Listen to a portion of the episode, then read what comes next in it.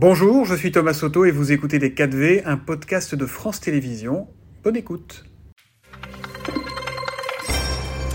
Bonjour et bienvenue dans les 4V, Marie-Lise Léon. Bonjour. Alors vous savez que depuis quelques jours, il n'est plus question d'entamer une conversation ou une interview sans poser une question sur les punaises de lit. Alors allons-y, est-ce qu'elles sont aussi un problème en entreprise, ces punaises? Ah, ça peut l'être, effectivement, oui. Il y a des salariés qui, euh, qui, peuvent être, euh, qui peuvent en avoir chez eux et en amener en entreprise. Le mieux, c'est de pouvoir en parler avec les délégués et s'il y a une problématique au-delà d'une, d'une personne, de voir comment collectivement ça peut être traité. Et dans les transports en commun, est-ce que vous croyez la SNCF, la RATP quand ils disent non, il n'y a pas de problème ou... Alors là, moi, je ne suis pas une spécialiste des punaises de lit, donc euh, je pense qu'on peut, on peut leur faire confiance. Après, il faut, il faut être prudent et puis faire en sorte que, que, le, que s'il y a des foyers dans, dans les, dans les, au domicile, ça puisse être traité. Euh, directement à la source. Alors Marie Dizion, vous sortez d'une longue nuit de négociations entre partenaires sociaux sur les retraites complémentaires. Très concrètement, de combien et quand vont être revalorisées les retraites complémentaires des ex-salariés du privé? Alors, dans le cadre des, à la fin de la négociation, il y a une proposition qui est à 4,9% de revalorisation de ces retraites complémentaires. À partir de quand? À partir euh, du 1er novembre. Hein. Euh, et ça concerne 13 millions de, 13 millions de salariés. Donc l'accord est ouvert à signature en ce qui concerne la CFDT. Euh, on se prononcera après un débat avec notre bureau national lundi. Mais vous, vous êtes favorable à cet accord La délégation, absolument, la, la délégation a, a beaucoup porté et poussé pour qu'il y ait une revalorisation maximum à 4,9. Aujourd'hui, on a une inflation de 4,8, donc c'est un bon, c'est une bonne avancée. Donc pour bien comprendre, tous ceux qui ont négocié cet accord vont mm. aller chacun dans leur chapelle pour dire on est OK. Après, tout le monde va être d'accord. Ah bah ça, ça dépend de chaque organisation, puisqu'on est tous venus avec un mandat. Le mandat de la CFDT, c'était revaloriser les pensions complémentaires pour ces 13 millions de mhm. retraités. Et puis, euh, la question de la fin d'un malus qui, a existé, euh, qui existait mhm. euh, temporairement, qui est également supprimé. Donc ça, c'est aussi une avancée. pour la CFDT, ça devrait être oui. Pour le moment, on est confiant. En tout cas, la délégation a, a, fait du bon boulot et va proposer la signature. Et le malus, autrement dit, cette décote intemporaire mm. de 10% qui touchait des salariés qui avaient fait une carrière pleine, mais qui, voilà, depuis 2019, était amputé de 10% pendant un temps. Est-ce qu'il va persister ou est-ce qu'il va être supprimé? Alors, il va être supprimé pour tous les nouveaux euh, entrants dans le régime de retraite. Ça, c'est aussi euh, ce qu'on a demandé, ce qu'on a obtenu. Et puis, à partir de quand? Alors ça, ça va être euh, dès maintenant, à partir du 1er novembre également, pour les nouveaux, ceux qui rentrent dans le régime, pour ceux qui arrivent. Et ceux qui l'ont aujourd'hui, c'est aussi une bagarre qu'a mené la CFDT. Euh, il va être supprimé progressivement et il disparaîtra définitivement pour tous ceux qui aujourd'hui ont un malus à partir du mois d'avril 2024. Donc ça, c'est dans le même accord qu'il faudrait être, Absolument. ratifié Donc ça fait partie du package global. Vous savez que la réforme des retraites que vous avez tellement combattue a quand même fait un heureux. Alors, euh, il va falloir que vous me le présentiez. Bah, c'est l'Agir Carco, justement, ce régime de contrainte complémentaire, qui est géré et bien géré par les partenaires sociaux, hein, donc le patronat et les syndicats, et qui devrait engranger 22 milliards d'euros supplémentaires sur 15 ans. Du coup, le hmm. gouvernement, il dit, bah, puisqu'il y a une cagnotte par là, qui est un peu grâce à nous, on va en prendre une partie pour financer la revalorisation des hmm. petites retraites du régime hmm. général. En quoi cela vous pose problème? C'est l'argent des salariés du secteur privé et c'est l'argent qui est dédié à leur euh, retraite complémentaire. Euh, c'est de l'argent qui est géré paritairement organisations syndicales et patronales. Donc l'État n'a pas son mot à dire sur cette, sur cette partie. Donc là, on, a un enjeu de, de, respect de principes et respect des prérogatives des uns et des autres. Vous disiez qu'effectivement, le, le, bénéfice de la retraite euh, à 64 ans est reversé dans le cadre des, des, retraites complémentaires. On le dit depuis des mois et des mois, voire presque une année déjà euh, au gouvernement, qui euh, fait comme si ce sujet n'existait pas. Pour vous, c'est non, le gouvernement ne doit pas prendre dans la caisse de l'Agir Carco bah, Non, parce que c'est pas l'argent des organisations syndicales et patronales, c'est l'argent des salariés qui, qui, ont euh, cotisé et qui, grâce à la gestion qui a été rigoureuse, aujourd'hui a cette, cette cagnotte. Ça n'est pas l'argent du gouvernement. La, la CGT parle d'un hold-up, vous reprendriez ce mot ou pas?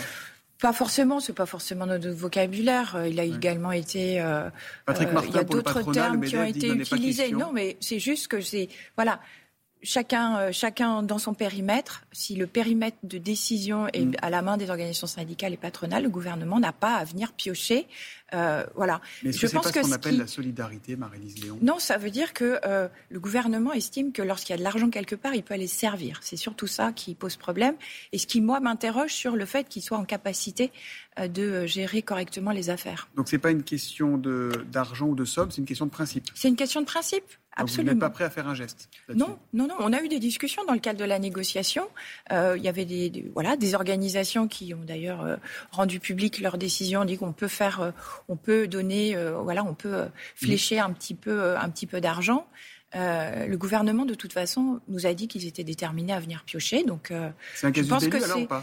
Cassius Belli, bah, on va voir après quel va être le, comportement du gouvernement. je pense il mettra dans le, loi, dans le projet de loi PLFSS. C'est ça, ça peut, être, ça peut être une option. Mais dans ce cas-là, je pense qu'il faudra qu'on reprenne les discussions sur euh, leur vision du dialogue social et, euh, et l'ensemble des, discussions qu'on a pu avoir, par exemple, au mois de juillet mm. avec la Première ministre, qui disent une nouvelle ère s'ouvre. Après la question des retraites, euh, ça on veut co-construire. ce nouveau climat bah, Je pense que ça, ça rebat les cartes. Donc on va voir jusqu'où ils sont prêts à aller et quelles seront les suites. Et vous pourriez aller jusqu'à des mobilisations Non, pas fort. Alors là, là on n'en est pas à ce stade. La question, la, la, priorité du moment, c'est le pouvoir d'achat.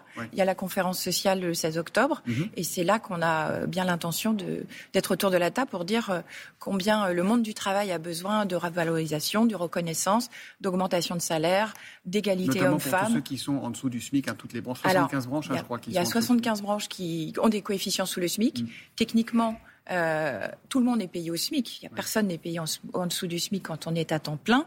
Euh, néanmoins, vous avez des branches avec, par exemple, 5, 8 euh, coefficients sous le SMIC. Vous pouvez donc avoir 5 ou 8 évolutions euh, de carrière, mais vous êtes toujours payé la même chose, ce qui est inacceptable, puisqu'il n'y a pas de reconnaissance du travail. Vous préparez cette conférence sociale, vous allez voir Elisabeth Borne, je crois que c'est la semaine prochaine, le 9, Absolument. 9 octobre. moi, j'ai une question quand même qui m'intrigue. Au programme de cette conférence sociale, il n'y a pas la question de l'égalité salariale entre les hommes et mm. les femmes. Elle sera traitée, dit-on, indépendamment de cette, ce rendez-vous-là comprendre, on verra plus tard. Il serait pas temps de se réveiller là-dessus parce qu'à force de renvoyer tout ça au calende, euh, on, aura l'égalité. Euh, je suis tout à fait d'accord. Si on, si on continue. Alors, si on continue comme le, avec la, en l'état des, des, la volonté et des actes qui sont posés dans les entreprises et les administrations, on aura l'égalité salariale dans 150 ans. Donc on est tous d'accord pour se dire que ça ne va pas suffisamment vite. Il y a trois thématiques qui ont été arrêtées par le gouvernement. La CFDT a déjà fait savoir euh, au service de la Première ministre que nous voulions une thématique en propre sur l'égalité salariale entre les hommes et les femmes. Donc nous avons demandé absolument que le 16 octobre, ce soit un sujet en tant que tel. Euh, on a coutume de dire que quand c'est transverse, c'est traité un petit peu mm. partout. En gros, c'est traité nulle part. Donc nous, on a fait cette demande que ce soit explicitement un des sujets de, discussion. Votre S'ils vous disent non, vous dites quoi? On verra comment. Bah, s'ils nous disent non, on verra comment, euh, comment du coup, ils nous disent c'est traité, c'est traité partout. Euh, on va voir selon quelle modalité. On est au voilà, chaque chose en son temps.